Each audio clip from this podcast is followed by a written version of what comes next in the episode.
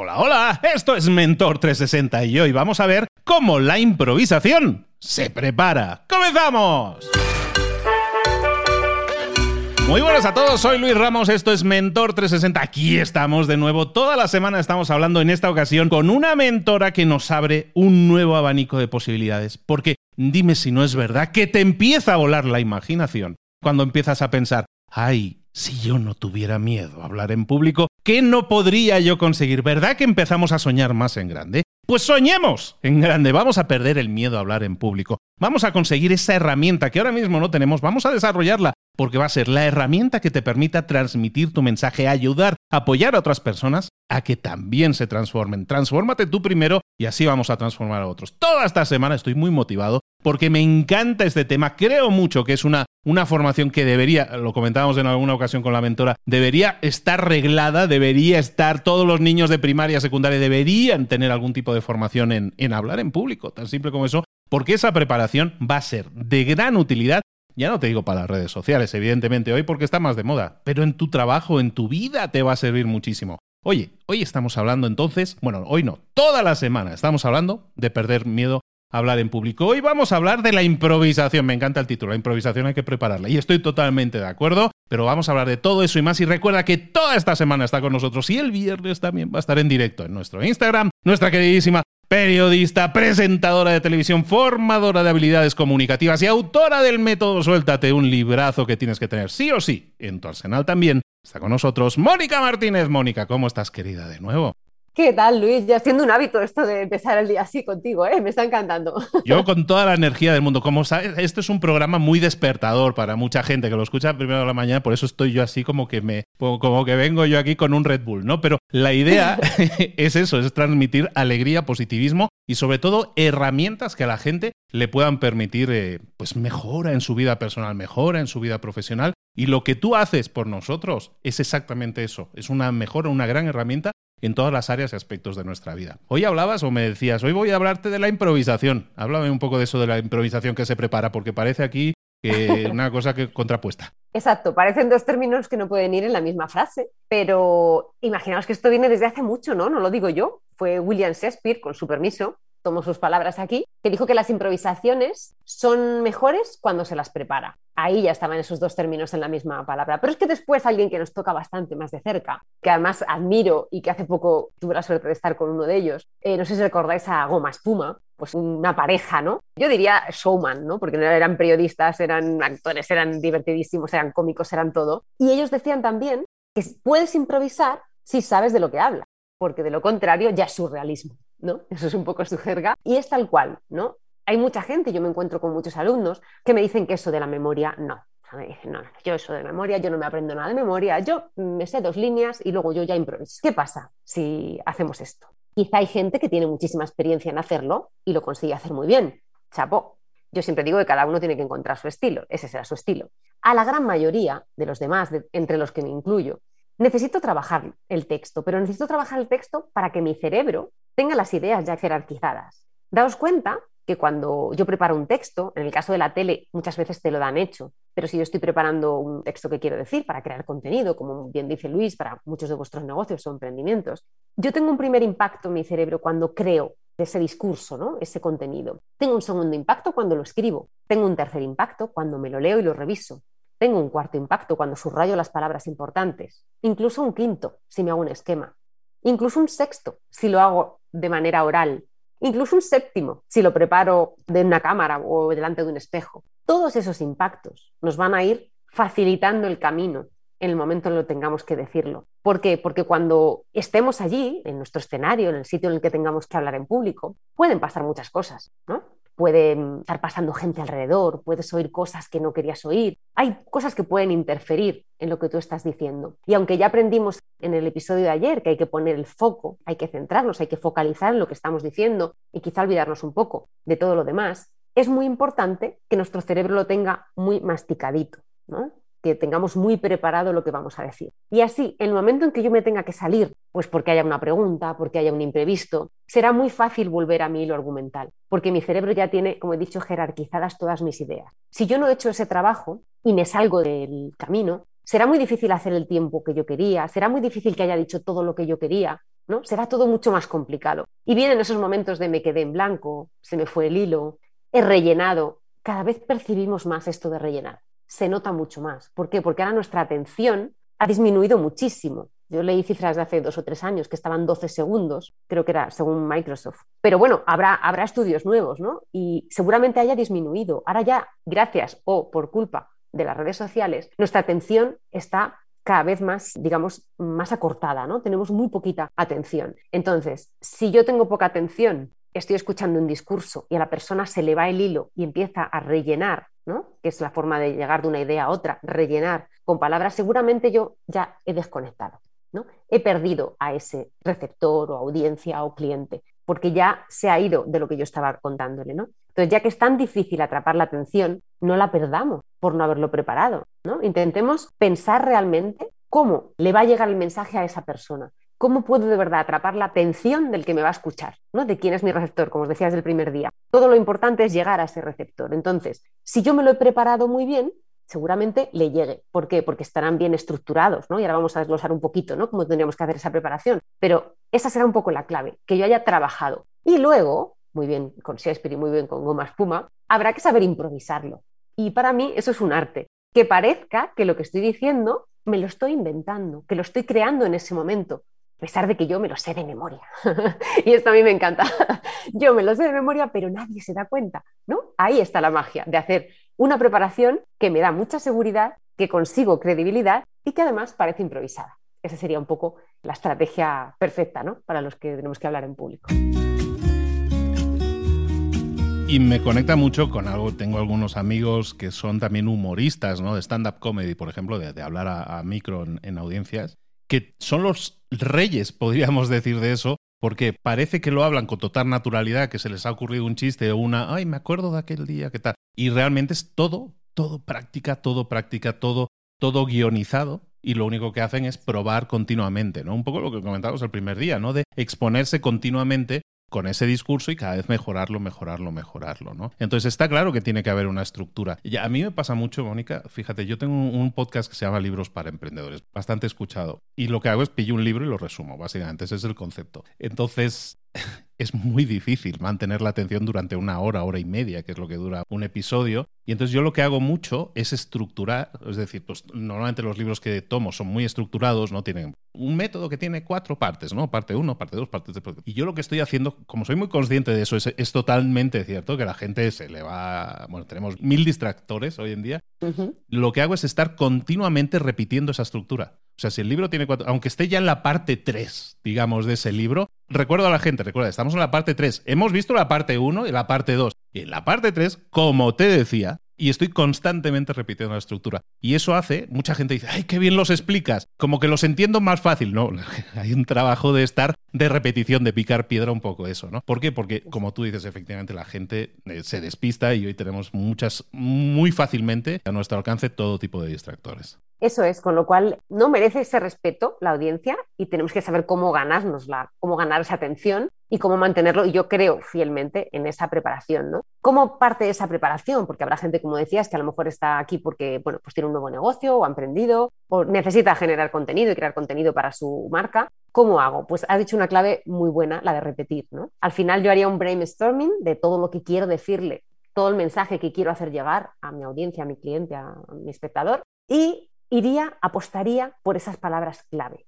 Esas palabras clave que puedo repetir muchas veces durante mi discurso, porque quizá no lo ha oído la primera vez, o no lo ha oído la segunda, o no lo ha oído la tercera, pero al final se le quedarán. No hace falta que digamos esas palabras clave siempre en la misma forma, estructura, todo el tiempo, porque parecería que estamos repitiéndonos, ¿no? Y eso también puede producir rechazo. Pero sí explicar lo mismo, quizá de distintas maneras, ¿no? Intentar hacérselo muy digerible, llegar mucho al espectador de la manera más sencilla, ¿no? Adecuar nuestro lenguaje al que nos está escuchando o al que queremos que sea nuestro cliente, ¿no? Para mí es recomendable después de eso crear un esquema, como digo, al final si hay gente que ya con ese esquema, pues ni siquiera mm, hace guion. Con tener un esquema de yo voy a decir estas tres cosas, nos valdría. Yo ahí también, en este caso, citaría más a Aristóteles, que es el que creo que en el cole nos enseñaba a hacer esas tres partes de cualquier novela, ¿no? Esa presentación, nudo y desenlace. Intentaría que ese esquema tenga esas tres partes, ¿no? Cómo voy a arrancar, cómo voy a empezar, luego cómo voy a argumentar, cómo voy a hacer todo ese nudo y cómo voy a terminar. Eso me parece eh, muy importante. De hecho, en este punto trabajo mucho con los alumnos porque, como bien dices, mm, bueno, pues hay que prepararse y mucha gente tampoco sabe muy bien cómo estructurar. Sea, al final no solo nos falta el cómo hablar en público, a veces esa inseguridad que decíamos en el primer podcast tiene que ver con que yo tampoco sé hacerlo, ¿no? Y ahí sí que hay que trabajar. O sea, si es un miedo real, porque yo realmente no controlo cómo lo hago, sí que debería trabajar para hacerlo bien y eso me va a hacer ganar seguridad. Cuando yo sepa estructurar bien mi, discurso, digamos, pensar bien, podré hablar mejor. ¿no? Esto es al final mucha gente que me dice, ya, pero es que yo puedo aprender a hablar en público, pero si lo que quiero decir no lo sé organizar, y ahí está la clave, ellos mismos se dan cuenta. O sea, está muy bien tener habilidades para hablar en público, pero una de las habilidades es saber pensar bien, saber estructurar lo que quiero decir. Con lo cual, hacernos un buen esquema nos facilita ese proceso. Ya de ahí, si quiero, pues si soy de los que memorizo, saco un guion, y si no, con ese esquema ya puedo empezar a desarrollar lo que va a ser mi, mi speech o mi discurso. Y después vendría lo que hemos animado ya en tres días, hoy el tercero, a nuestros oyentes de este Mentor 360 a que hagan, pues prácticamente si pueden todos los días, practicar. Como yo he dicho, uno de los impactos que va a recibir nuestro cerebro y quizá uno de los más importantes es ver, vernos a nosotros mismos haciendo eso que vamos a hacer. Porque en el momento en el que tú te pongas a exponerte realmente en público, tú ya tienes esa visión, tú ya te has visto haciéndolo. ¿No? Es como adelantarnos al futuro. Tú ya has visto cómo lo hacías. Entonces estás teniendo la misma impresión que están teniendo esas personas que te están viendo, que te están escuchando. Y eso nos ayuda mucho a hacer unas u otras cosas o a potenciar más unas u otras cosas que puedo o no puedo hacer. Con lo cual, practicar el discurso es otra de las claves fantásticas para lograr hablar con soltura, con naturalidad en público. Sobre este tema, yo incluso quisiera aportar ahí algo interesante para muchos que puede ser el tema de medirse el tiempo. Bueno, porque mucha gente dice, sé que voy a tener 15 minutos para una presentación, ¿no? O sea, voy a hacer una charla de 7 minutos o de 10. O... Si sabes ese marco de tiempo, ese marco temporal, muchas veces la gente lo subestima. ¿sabes? O lo sobreestima y dice, pues sí, nada, sí, sí me da, ¿no? Y puede ser que a lo mejor no tengas suficiente contenido y acudas al relleno porque dices, ay, todavía me faltan tres minutos y ya he terminado con todo. Y entonces resulta que va a ser relleno y va a quedar como algo mucho más pobre. Y entonces practicar con el tema del tiempo lo digo porque a mí me ha pasado. En determinados casos, en esos dos casos que te comentaba el otro día de TED y tal, son muy medidos los tiempos que tienes, ¿no? Entonces, practicar continuamente para decir todo lo que quiero decir cabe en ese tiempo que yo tengo definido o no. Y eso está bien practicarlo, pero también cronometrarte. Porque mucha gente no lo hace y luego le pilla el toro. Me parece buenísimo este apunte, Luis, y de hecho es una de las causas por las que hay que prepararlo, porque la improvisación no se puede medir.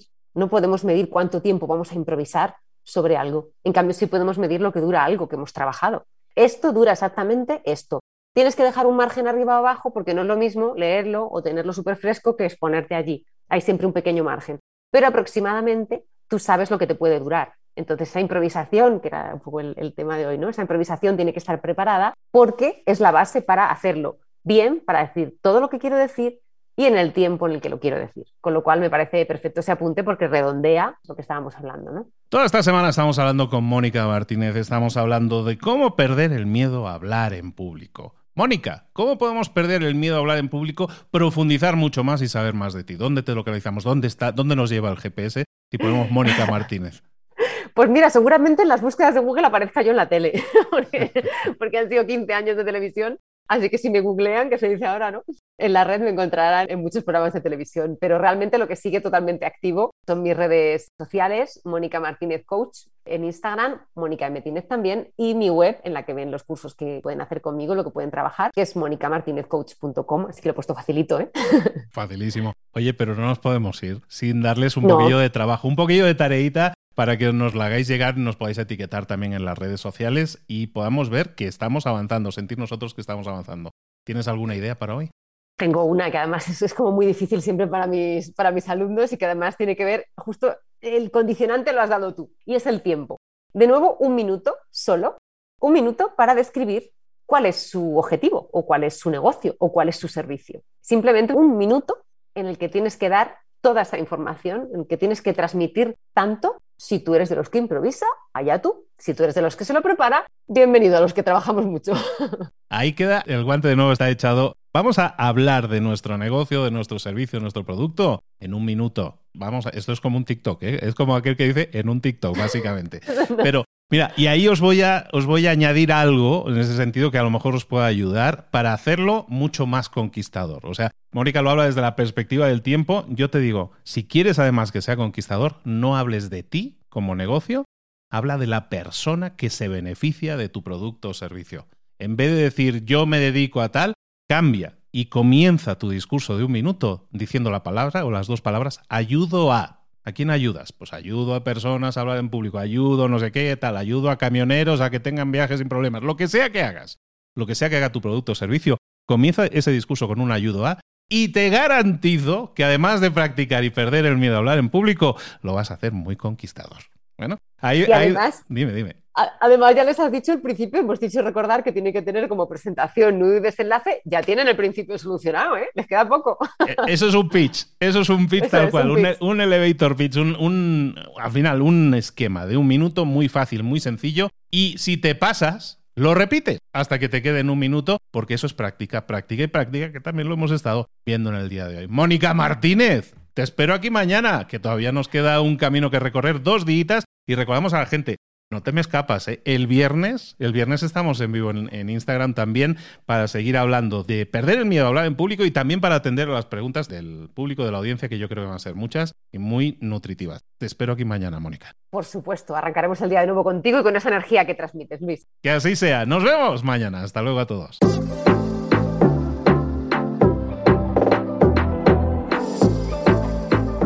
Y ahora pregúntate. ¿En qué quiero mejorar hoy? No intentes hacerlo todo de golpe, todo en un día. Piensa, ¿cuál es el primer paso que puedes dar ahora mismo? En este momento, quizás. A lo mejor te lleva dos minutos hacerlo. Si es así, ¿por qué no empezar a hacerlo ahora? ¿Por qué no empezar a hacerlo ya, en este momento? Ahora. Cierra los ojos. Respira hondo y repite, sé lo que tengo que hacer. Sé cuál es el siguiente paso. Voy a darlo en este momento. Piénsalo, siéntelo y hazlo.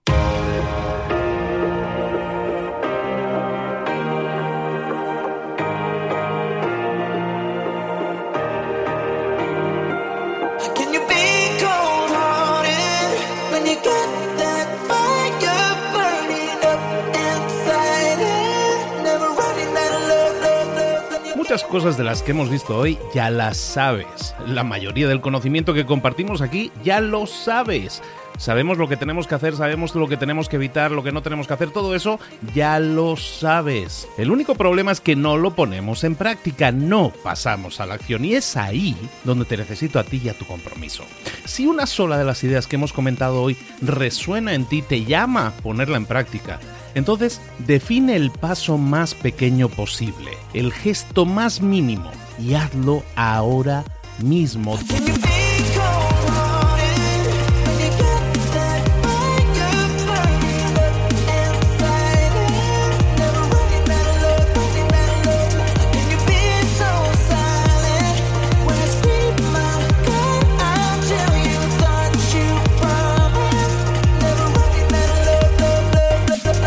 Hablo de crecimiento personal, pero también de crecimiento profesional. Expandir tu red de contactos, mejorar tus relaciones con los demás, aprender alguna cosa nueva, poner en práctica una pequeña técnica que te ayude.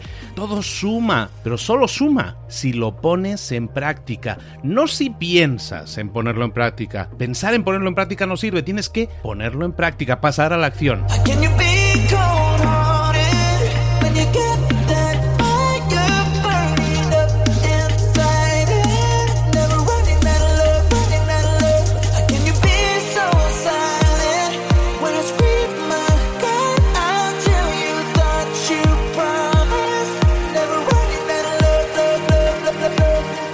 Acuérdate de este ingrediente secreto también. El ingrediente secreto es la actitud. Tu actitud. Tu actitud transmite. Si sales a la calle con ganas, la gente lo va a notar. Si sales a la calle sin ganas, la gente también lo va a notar. El mundo está ahí fuera, te está esperando, por lo tanto sal ahí fuera, sal a la calle y sal con ganas, sal con actitud. No esperes a mañana, ya sabes lo que tienes que hacer y ya sabes que lo puedes hacer hoy. No veas pasar la vida, vive la vida. Tienes las mismas 24 horas que tienen los demás. Haz que valgan la pena. Entrega en estas próximas 24 horas tu mejor versión. Te esperamos aquí mañana para continuar creciendo. Te esperamos aquí mañana con más mentores, pero el día de hoy está completito delante de ti. Así que ponte en pie, pisa fuerte, respira hondo, sal ahí fuera y conquista tu día.